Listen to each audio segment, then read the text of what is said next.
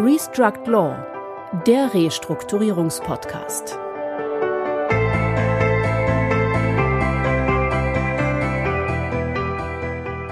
Herzlich willkommen, liebe Zuhörerinnen und Zuhörer, zu unserem Podcast Restruct Law, dem Restrukturierungspodcast. Mein Name ist Christian Heinze. Und ich bin Heiko Schäfer. Herzlich willkommen.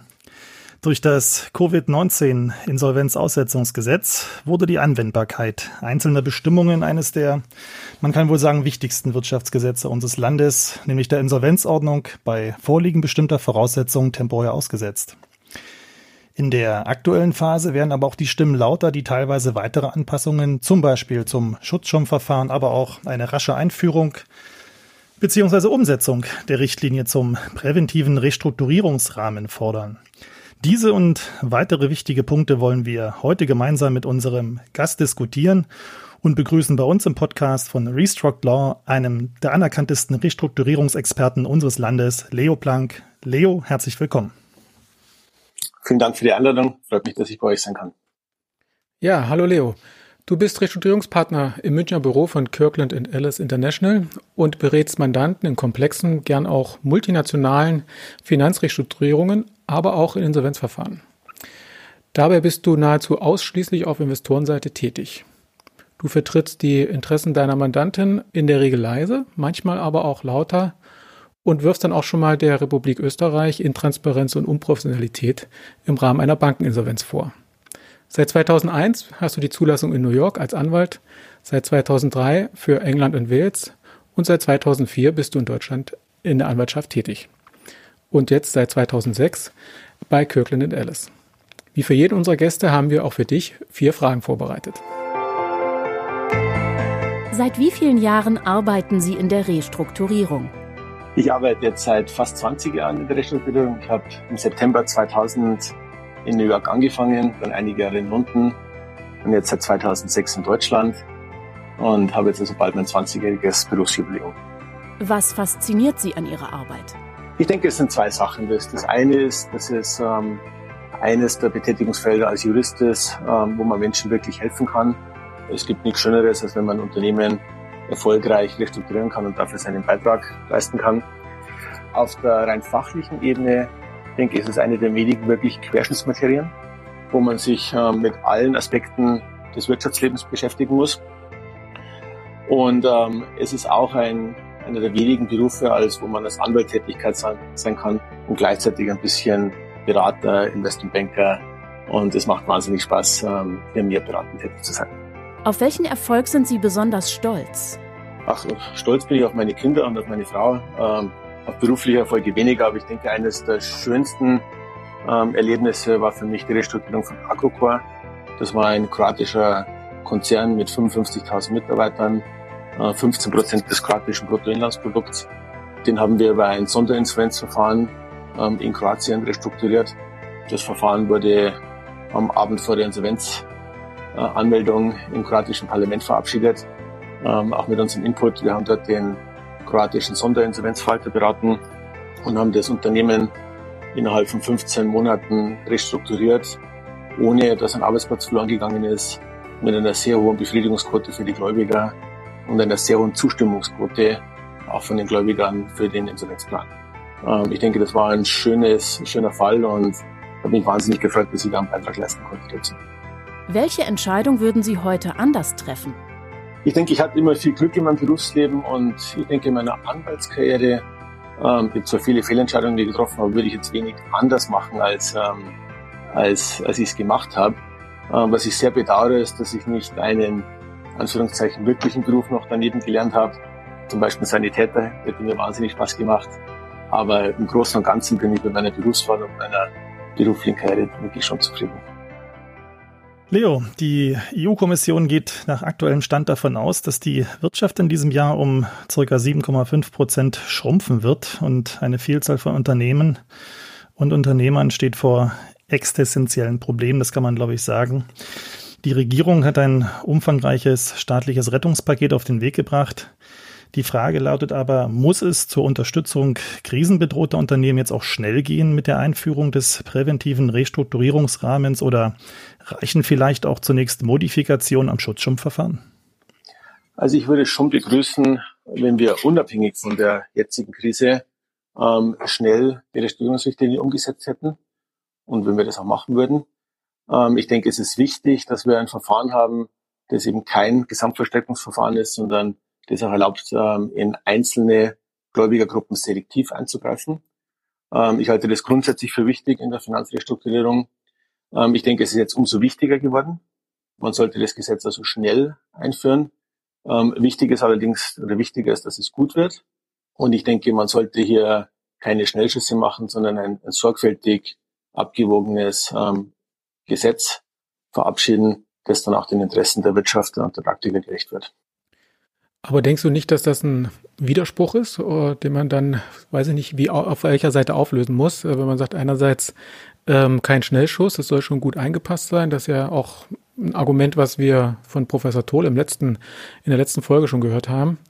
Um, ähm, und auf der anderen Seite soll es aber schnell gehen.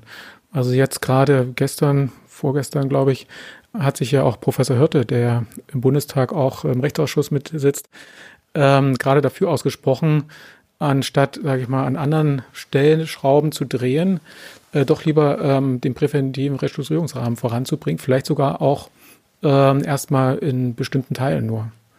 Wäre das vielleicht eine Möglichkeit, dass man ihn sozusagen phasenweise oder häppchenweise einführt?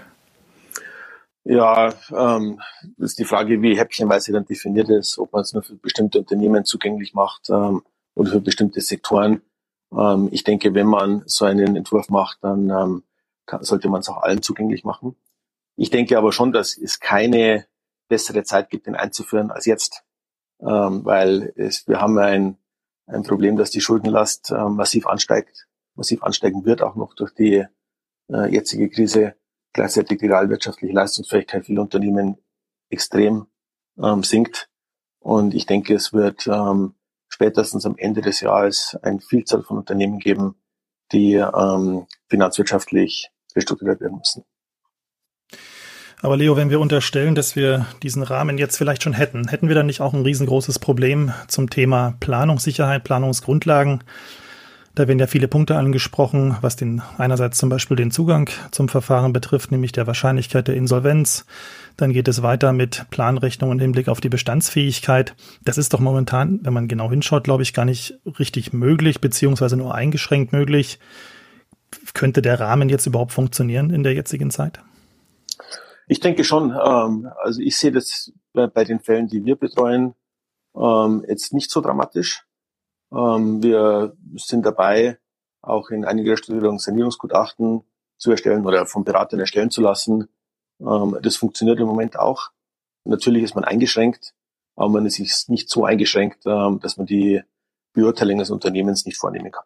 Also ich denke, das würde in der Praxis gehen, ähm, funktioniert im Moment auch und das sollte kein Hindernis sein. Wir sehen ja im Moment ähm, vieles der Darlehen und Gelder, die im Moment in Unternehmen ganz unterschiedlicher Größenordnung und äh, Qualität auch zugeschossen werden, sind ja über die KfW entweder als Direktdarlehen oder auch ähm, als äh, Bürgschaft äh, hinter der ausreichenden Bank dann äh, abgesichert. Ähm, es sind ja letztlich äh, Gelder, die aus der Staatskasse kommen. Und die Frage, die wir auch schon mal ähm, hier besprochen hatten oder angerissen hatten, war das Thema, bedarf es eigentlich sagen wir, zum Schutz der Staatskasse ähm, hier nicht auch eines Vorrechtes für die jetzt gewährten Darlehen. Ähm, das sind ja Rettungsdarlehen, um, sage ich mal, die äh, zunächst erstmal die Folgen der äh, Corona-Pandemie jetzt auszugleichen und ähm, abzufedern. Aber ähm, ich meine, wir alle haben ja irgendwie auch Interesse daran, dass die Steuergelder wieder reinkommen. Ist es sinnvoll, hier ähm, KfW-Darlehen gesondert zu behandeln, dass man sie möglicherweise nicht im Rahmen eines Insolvenzverfahrens oder gar auch dann in einem präventiven Restrukturierungsrahmen, ähm, dass sie da sozusagen ausgenommen werden oder nur zum bestimmten Teil mit einbezogen werden können? Gut, also ich meine, zum einen sieht die Richtlinie eine Sonderbehandlung von einzelnen Gläubigern nicht vor. Ähm, insofern halte ich das auch für problematisch. Ich halte es auch grundsätzlich für problematisch, dann bei der Restrukturierung später, wenn der Bedarf da ist, hier Sondervorschriften zu ähm, treffen. Ähm, was denke ich schon sinnvoll ist und worüber man auch nachdenken kann, ist, dass Rettungsdarlehen, sei, sei von der KfW, sei es von anderen, ähm, grundsätzlich vorrangig sind. Das heißt also im Wasserfall und in der Befriedigung ähm, eine besondere Priorität eingeräumt ähm, bekommen. Aber ich halte wenig davon, grundsätzlich apodiktisch hier die Restrukturierungsfähigkeit von einzelnen Darlehensgebern oder Darlehensklassen auszuschließen. Weil ähm, wenn man dann im, im Verfahren ist und wenn äh, man im Restrukturierungsverfahren dann entsprechend die einen Haircut vereinbaren muss, äh, da richtet sich das nach der Leistungsfähigkeit des Unternehmens und nicht nach da welche gläubiger Mann nicht beeinflussen soll. Mhm, ähm, das wäre für die KfW-Darlehen dann eine nachträgliche Besserstellung eigentlich, ne? wenn ich sage, weil jetzt werden die als normale Darlehen ausgereicht, ähm, entweder über die Hausbank oder direkt. Äh, und dann sage ich, ähm, ihr kriegt ja noch eine Sonderbehandlung. Im, im, Im, Wasserfall seid ihr doch relativ weit oben. Nein, das kann man nicht nachträglich jetzt machen. Ja wahrscheinlich. Sicher nicht nachträglich. Eben, ja. also okay. Nein. Ja. Das würde nur, das würde nur für die Das heißt ja, man müsste jetzt eigentlich äh, schon einhaken an der Richtig. Stelle. Das müsste man für die, bei der Vergabe. müsste man jetzt bei der Vergabe machen, dass man entweder sagt nur Super Senior oder aber, ähm, dass man, ähm, dass man eben gesetzlich solchen Teilen einen Vorrang einräumt. Das könnte man auch machen, gibt es auch in ähm, gibt auch Bestrebungen in anderen Ländern, das zu machen. Ähm, aber ich halte nichts davon zu sagen, diese Darlehen können dann in einem Insolvenzverfahren oder Restrukturierungsverfahren ähm, nicht ähm, restrukturiert werden. Vielleicht sehen wir ja für diese Darlehen dann so eine Sonderklasse irgendwie. Ähm, das kennen wir auch aus Insolvenzverfahren schon früheren Zeiten. Da gab es halt eben so unter den Gläubigern verschiedene Abstufungen. Wäre das eine Lösung? Ja, wobei, wenn sich im Moment die KfW bereit erklärt, pari passu äh, mit anderen Banken ähm, in einen Kredit zu gehen, sehe ich auch keinen Grund für eine Sonderbehandlung. Es steht ja jedem frei, Super Senior zu werden. Also das könnte man jetzt auch machen. Ich halte da von so Sonderklassen und Sonderbehandlungen wenig im Restaurierungsrahmen. Ich denke, es spricht aber viel dafür, ähm, dass man Rettungsfinanzierungen schon jetzt eine Sonderbehandlung einräumt. Wie schwierig das ist, ähm, solche Sonderbehandlungen, sage ich mal, auch am Anfang durchzusetzen, sieht man ja im Moment, glaube ich, soweit äh, man das verfolgen kann, überhaupt äh, bei der Lufthansa. Und äh, das wird ja auch zunehmend andere, auch große Unternehmen hier in Deutschland betreffen. Kann man das, also das ist ja schon die Frage dann auch, äh, welchen Einfluss man sozusagen als Rettungsgläubiger bekommt. Das ist ja nicht nur eine Frage jetzt im Verhältnis zu einer KfW, sondern ist ja auch äh, generell eine Frage. Wenn ich sozusagen als Retter einsteige und Geld gebe, was darf ich mir dann sozusagen äh, nehmen vom Unternehmen äh, an Macht, an Einflussnahme, ähm, auch an Sicherheiten? Das ist ja auch etwas, worüber ich dann im Restrukturierungsrahmen eingreifen kann. Wie ist da die Balance sozusagen? Also ich denke, dass im internationalen Vergleich man jetzt sieht, dass so Rescue Financings, die außerhalb eines Verfahrens gegeben werden, ähm, oft super senior sind.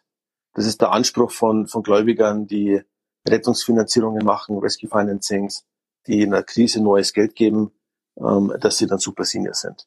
Und diese, dieser Super Senior Rang, also sprich der erste Rang, wird ihnen entweder freiwillig eingeräumt oder er ist in den Dokumenten schon vorgesehen. In großen syndizierten Finanzierungen ähm, gibt es oftmals Raum, dass man eben noch so Super Senior Tranchen einzieht. Das heißt, der internationale Markt sieht den Bedarf und baut den auch teilweise in seine Dokumente schon ein. Insofern spricht viel dafür, ähm, dass man sowas auch gesetzlich normiert.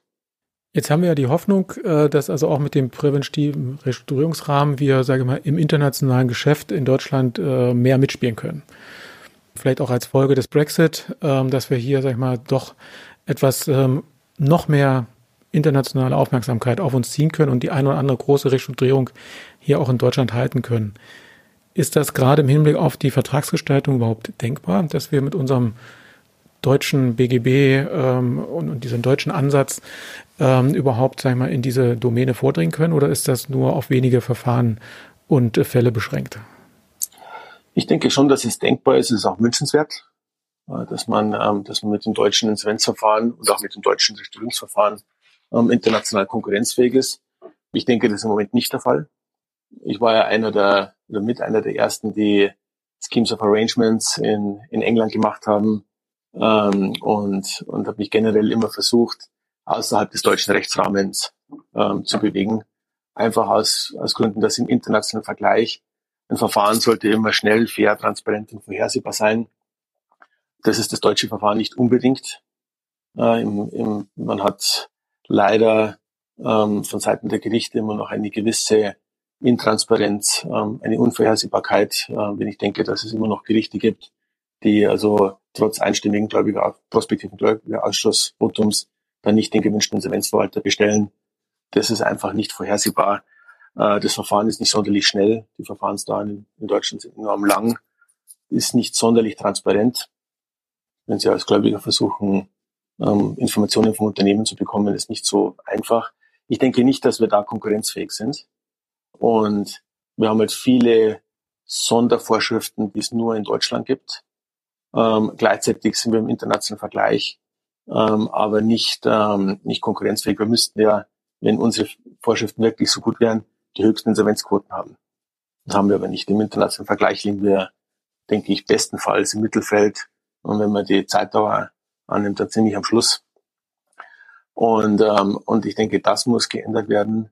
Und da kann die Restaurierungsrichtlinie und das Restaurierungsverfahren einen wesentlichen Beitrag leisten.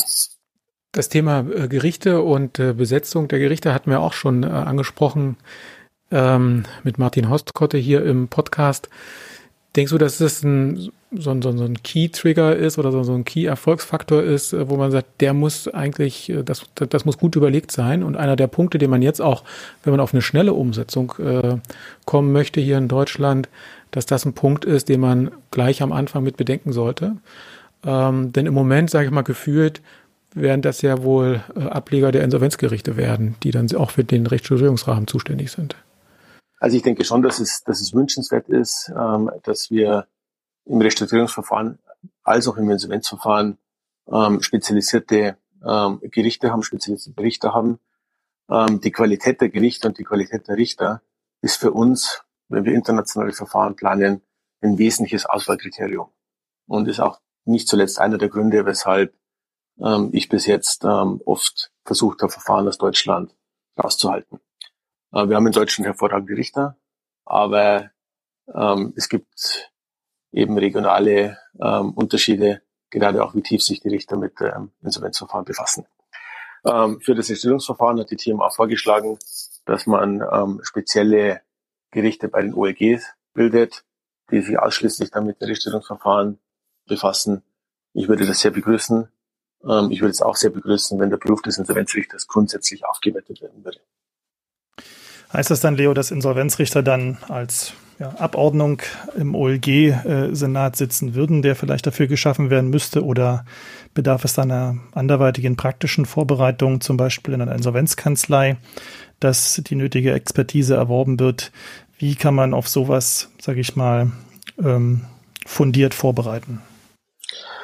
Ja, ähm, ich will jetzt nicht ins, in irgendwie die Gerichtsverfassung einsteigen, ähm, aber ich denke schon, dass sich gerade im amerikanischen und englischen Rechtsraum gezeigt hat, dass also die hochspezialisierten Richter alle in irgendeiner Weise früher im Insolvenzverfahren tätig waren. Ähm, die meisten als Anwälte, ähm, teilweise als Trustees, aber ich denke schon, dass es, dass es Sinn macht, ähm, sämtliche Aspekte des Verfahrens auch mal live mitzuerleben und, ähm, und ich denke, dass, dass so eine Ausbildung wesentlich sinnvoller wäre. Hm. Macht es Sinn, diese ja, Spruchkörper, diese Senate vielleicht auch mit Praktikern zu besetzen, zum Beispiel erfahrene Insolvenzverwalter als Beisitzer? Ja, ich bin jetzt kein, kein Freund von Insolvenzverwaltern grundsätzlich. Äh, Im Insolvenzverfahren ja, im Besteuerungsverfahren denke ich, äh, denke ich eher nicht. Ähm, mit erfahrenen Praktikern ja. Aber da ist immer die Frage, wie schnell ähm, können die dann reagieren. Diese Fälle ähm, laufen dann alle sehr, sehr schnell ab. Ähm, man muss sehr schnell Entscheidungen treffen. Wenn Sie sich anschauen, wie schnell das vor englischen und amerikanischen Gerichten geht, ähm, ist die Frage, ob eine Laiengerichtsbarkeit da dann immer zur Verfügung steht und schnell genug zur Verfügung steht. Grundsätzlich wäre aber eine weitere Beteiligung der Praxis, denke ich, schon sehr begrüßenswert. Gib uns auch vielleicht mal so ein bisschen ein Gefühl, wie schnell das äh, sag mal, an anderen amerikanischen oder auch englischen Gerichten gehen kann. Ja, wenn man sich anschaut, ähm, das ist ein aktuelles Beispiel ähm, bei Debenhams, das ist ein großer englischer Retailer. Da gab es eine Frage, wie äh, Mitarbeiter, die freigestellt werden, ähm, während eines Administration-Verfahrens behandelt werden ob die eben auch in den, in den Genuss dieser Sozialleistungen kommen können.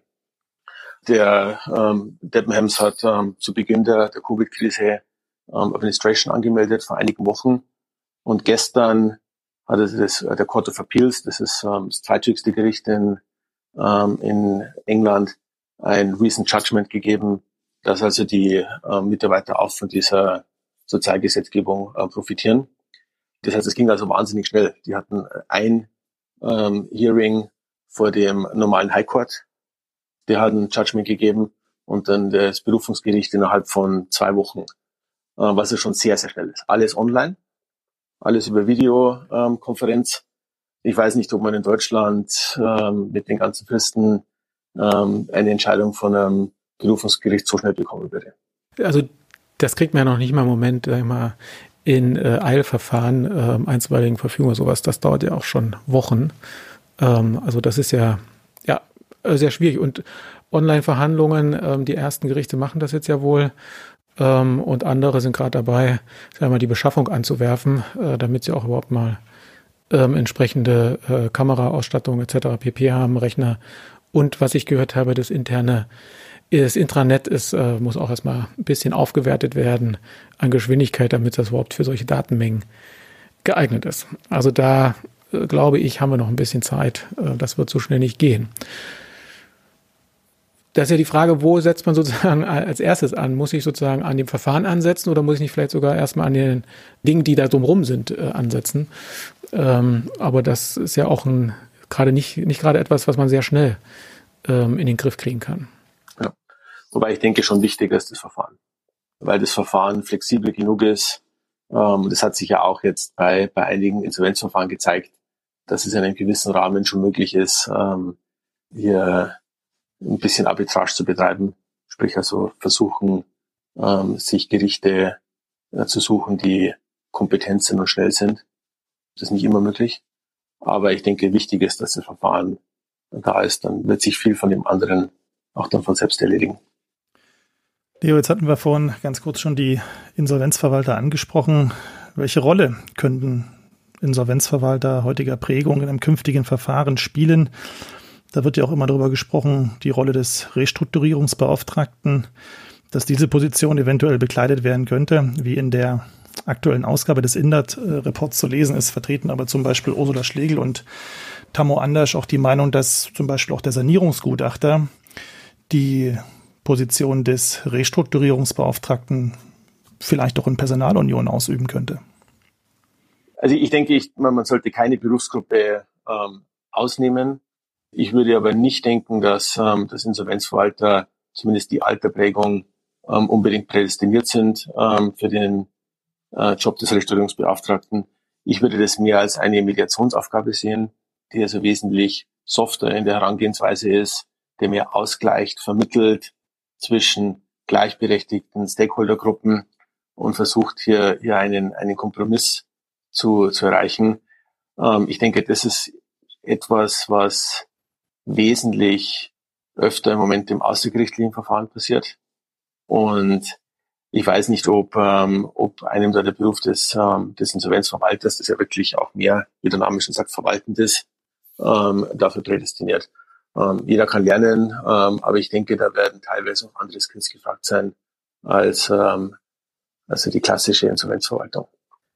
Diese Moderatoren oder auch Mediation, ähm, spielt das in den internationalen Fällen aus deiner Erfahrung heraus tatsächlich so eine große Rolle oder hat das eher äh, eine untergeordnete Bedeutung? Ähm, und ist dieses Thema, sage ich mal, doch auch in der Richtlinie eher, sage ich mal, dem deutschen Einfluss ähm, zu verdanken? Ich denke, es ist sicher dem deutschen Einfluss oder dem, dem Einfluss der deutschen Insolvenzverwalter zu verdanken, dass das, ähm, dass der richtige Beauftragte da doch, ähm, doch noch auftaucht. Ähm, ich würde die Rolle der Mediation und des Stakeholder-Managements allerdings auch im internationalen Vergleich nicht unterschätzen. Ähm, das ist ganz wichtig. Das ist ein wesentlicher Teil meiner Aufgabe. Es ist also viel Diplomacy dabei, ähm, dass man mit den Leuten spricht, ähm, bettelt, droht, ähm, was auch immer, um hier ähm, für seine Mandanten, aber auch für alle das Beste zu erreichen. Oftmals in einem suboptimalen Umfeld. Und ähm, das ist das ist nicht zu unterschätzen. Das ist das, was die Investmentbanken und die Financial Advisor machen. Ähm, es ist oftmals so, dass der CRO, ähm, Chief Restructuring Officer, in einer, in einer großen Restrukturierung auch diese moderierende Rolle übernimmt.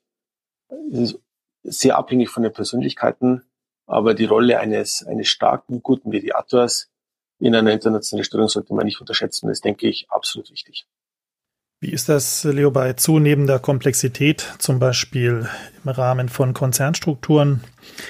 Da kann man ja sagen, dass es durchaus schwierig ist, alle Beteiligten kommunikativ angemessen einzubinden auf der einen Seite und dabei aber auch keinen außen vor zu lassen. Typische Konstellationen Mutter-Tochter-Gesellschaften.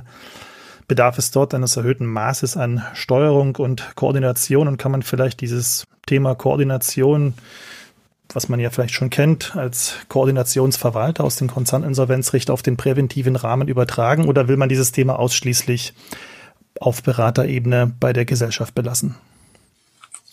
Nein, ich denke schon, dass das eine, eine formelle Rolle als, als Mediator teilweise ähm, sinnvoll ist.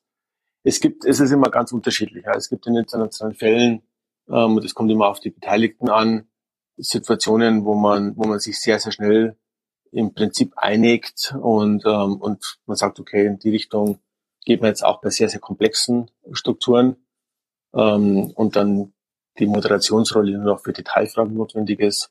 Ähm, es gibt aber auch Fälle, wo sich alle am Anfang unversöhnlich gegenüberstehen und, ähm, und man dann sehr, sehr viel Moderation ähm, betreiben muss. Gerade in solchen Fällen ist, denke ich, die, die Einschaltung eines externen Moderators ähm, teilweise sehr sinnvoll. Und man sieht ja auch, dass es, ähm, dass es in vielen außergerichtlichen Sanierungen diesen Moderator gibt. Ähm, auch der London Approach, das war so ein informeller Approach für ähm, Workouts in, ähm, von der, in, in London, ähm, war damals geleitet davon, dass die Bank of England als, ähm, als Moderator gegebenenfalls zur Verfügung steht. Ähm, und, ähm, und das hat schon gereicht. Ja. Ähm, aber das war immer da, dass notfalls die Bank of England eben halt einspringt, äh, man dort zu einer Tasse Tee gebeten wird und sich dann anhören sollte, dass man eben nicht die Restrukturierung blockieren sollte oder sich anders verhalten sollte. Das musste man da sehr selten anwenden, aber es gab es eben auch schon da. Und ich denke, diese, diese Moderationsrolle darf man nicht unterschätzen. Betrifft das dann auch, ähm, sag ich mal, innerhalb eines Konzerns die unterschiedlichen Interessen? Weil das, was wir auch in den nationalen Fällen sehr häufig sehen, ist ja, dass äh, auch aufgrund gewachsener Finanzierungsstrukturen, die vielleicht nicht immer optimal sind, dann ja auch ganz unterschiedliche Interessen wahrzunehmen sind, teilweise ja auch dann mandatsmäßig auseinanderfallen. Ähm, oder gilt diese Moderation, Moderatorenrolle, Mediatorenrolle, sagen wir nur im, im Außenverhältnis sozusagen mit den Investoren? Also ich denke schon, die, die Moderatorenrolle gibt prima im Außenverhältnis. Ähm, ich würde die, die Moderatorenrolle im Innenverhältnis prima beim Management sehen und beim, beim starken CEO, ähm, der das typischerweise auch macht. Es ist ja oft so, dass diese Konzernfinanzierungen gerade bei Leverage Buyouts oben ansetzen und dann alle Tochterfirmen mithaften. Das ist übrigens ein wichtiger Punkt, ähm, die Befreiung von Bürgen oder Garanten, ähm, vor allem vor allem Tochterfirmen, die muss geregelt werden. Die muss im Restrukturierungsverfahren geregelt werden, sollte auch im Insolvenzverfahren geregelt werden, also der 254.2. Ähm, Inso ist, denke ich, ein bisschen ein Webfehler, der es uns sehr, sehr schwer macht, ähm, im Insolvenzverfahren ähm, große Konzerne zu restrukturieren, weil es hilft nichts, wenn man den Hauptschuldner von der Verbindlichkeit befreit, sich die Gläubiger dann auch bei den, bei den Bürgen unten schadlos halten können. Ähm, man hatte das Problem bei IVG, wo man dann sehr, sehr komplizierte Regelungen gefunden hat, um, um da halbwegs zum Bund zu kommen. In anderen Verfahren können Sie diese Trittsicherheiten, können Sie einfach eingreifen und sagen, der Bürger, der Garant, ähm, ist auch von seinen Verpflichtungen befreit das wäre sehr, sehr sinnvoll, das ähm, im Rechtlichen und auch im Insolvenzverfahren auch zu machen zu können. Ich meine, ich meine ja, das ist zwingend äh, eigentlich erforderlich, weil ansonsten habe ich ja nur, sag mal, ein, ein sinnvolles Eingreifen über den Restrukturierungsrahmen in ganz bestimmten äh, gut organisierten äh, Finanzierungssystemen. Absolut. So. Absolut. Also, ansonsten komme ich nämlich nicht äh, dahin, was du auch gerade sagst, dass ich auch unten sozusagen mit eingreifen kann in den drunterliegenden äh, Entitäten und sagen, äh, dort also mit obwohl ich nur ein Verfahren oben habe ähm, und ich trotzdem unten mit eingreifen kann. Ansonsten muss ich entweder alle mit in das Verfahren einbeziehen oder halt im Insolvenzverfahren müsste ich über ein Insolvenzverfahren starten oder dann ich hätte einen Restrukturierungsrahmen ja äh, über eins, nicht nur über eine Gesellschaft, sondern über mehrere Gesellschaften, was ja dann aber auch, wenn man diese ganze Koordinationsthematik dann wieder hochbringt. So, ich denke schon, dass es ganz wesentlich, dass man über das obere Verfahren auch nach unten durchgreifen kann auf die einzelnen Gesellschaften. Absolut. Ja. Das glaube ich ein ganz wichtiger Punkt. Ähm, mal sehen, ob wir den noch in anderen äh, Themen dann auch noch aufgreifen können.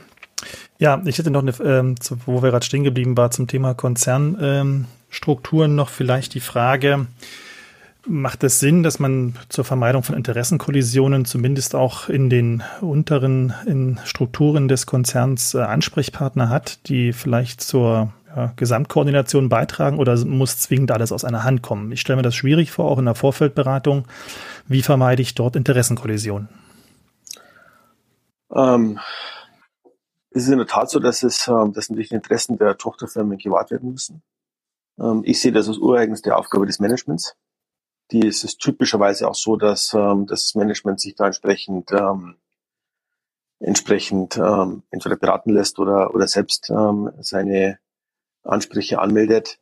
Ich denke nicht, dass es sinnvoll ist, ähm, in einer großen Konzernstruktur jetzt für jede Tochtergesellschaft einen eigenen Anführungszeichen Restrukturierungsbeauftragten oder wie auch immer ähm, zu bestellen.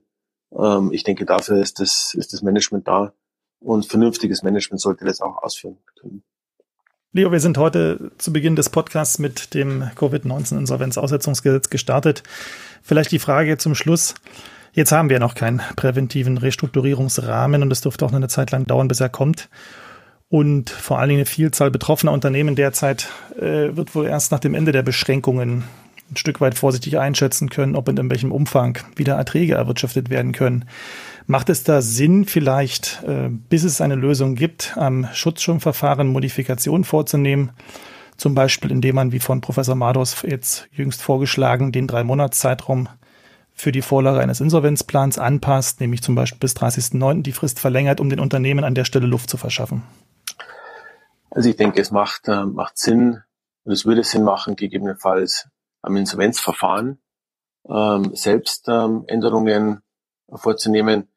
Ich selbst halte den Schutzschirm für etwas überbewertet. Das ist ein anderer Eintrittspunkt in ein Gesamtversteckungsverfahren.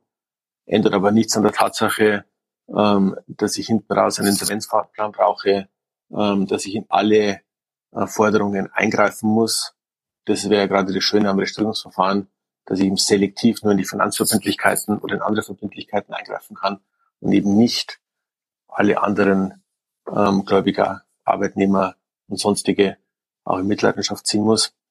Jetzt rein den Schutzschirm ähm, zu ändern, ähm, mag ähm, aus PR-Sicht helfen. Und wir haben es ja einige Male gesehen, dass Unternehmen sich in den Schutzschirm gerettet haben und dann hieß es dann Schutzschirm ähm, Verfahren eingeleitet, Insolvenz vermieden. Ich denke, Collier hat es auch in einem der Podcasts angesprochen.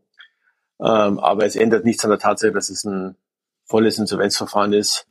Ähm, und ich glaube, da sollte man eher an den Stellschrauben am Insolvenzverfahren ähm, drehen. Zum Beispiel, was wir gerade angesprochen haben, ähm, dass man eben halt auch in Drittsicherheiten eingreifen kann, das Verfahren schneller, transparenter ähm, zu machen, die Auswahl des Insolvenzverwalters, so man ihn braucht, vorhersehbar zu machen, ähm, und zwar für alle vorhersehbar, ohne dann eben Querschüsse von einzelnen Institutionen ähm, und, ähm, und generell das Verfahren etwas schlanker, schneller und transparenter zu machen. Das würde ich für sinnvoll halten.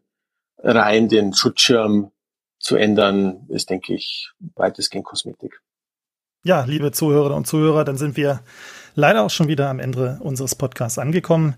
Wie immer freuen wir uns über Ihre Fragen, Anregungen, Kritik und auch Lob. Sie können uns über LinkedIn und im Internet unter www.restruct.law erreichen. Wir sagen auch heute Danke fürs Zuhören, bleiben Sie alle gesund. Wir freuen uns auf das nächste Mal und wünschen bis dahin viel Spaß beim Sanieren. Tschüss. Tschüss und bis bald. Restruct Law, der Restrukturierungspodcast von BBL.